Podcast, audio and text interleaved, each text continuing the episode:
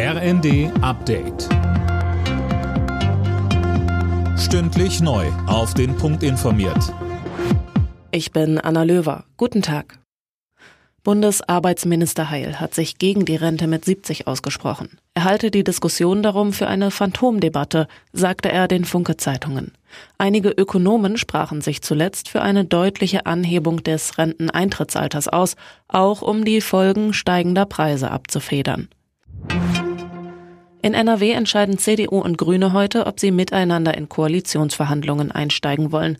Als gute Grundlage dafür haben beide Parteien bereits das gemeinsam erstellte Sondierungspapier genannt. Mehr von Dennis Braun. Kohleausstieg 2030, das Wahlalter auf 16 Jahre absenken, Schuldenbremse einhalten, zahlreiche neue Windräder und auch ein günstigerer ÖPNV, das sind nur einige Eckpunkte des gemeinsamen Papiers. Ob das für Koalitionsverhandlungen reicht oder nicht, entscheidet bei der CDU am späten Nachmittag der Landesvorstand. Bei den Grünen wird dafür in Essen ein kleiner Parteitag abgehalten. Die Klimaschutzbeauftragte der Bundesregierung Morgan fordert EU-weite CO2-Strafzölle. Damit sollen auch andere Länder zu mehr Klimaschutz bewegt werden, sagte sie dem Tagesspiegel. Mehr von Tim Britztrup. Ein EU-Außenzoll auf CO2 könnte Staaten weltweit zu mehr Klimaschutz motivieren und gleichzeitig die heimische Wirtschaft schützen. Als Beispiel nennt sie die Stahlproduktion.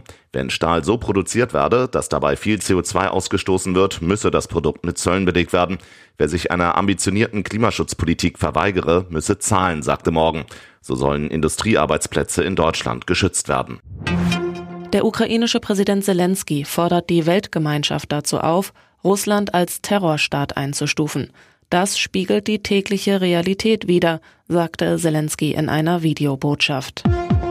Alle Nachrichten auf rnd.de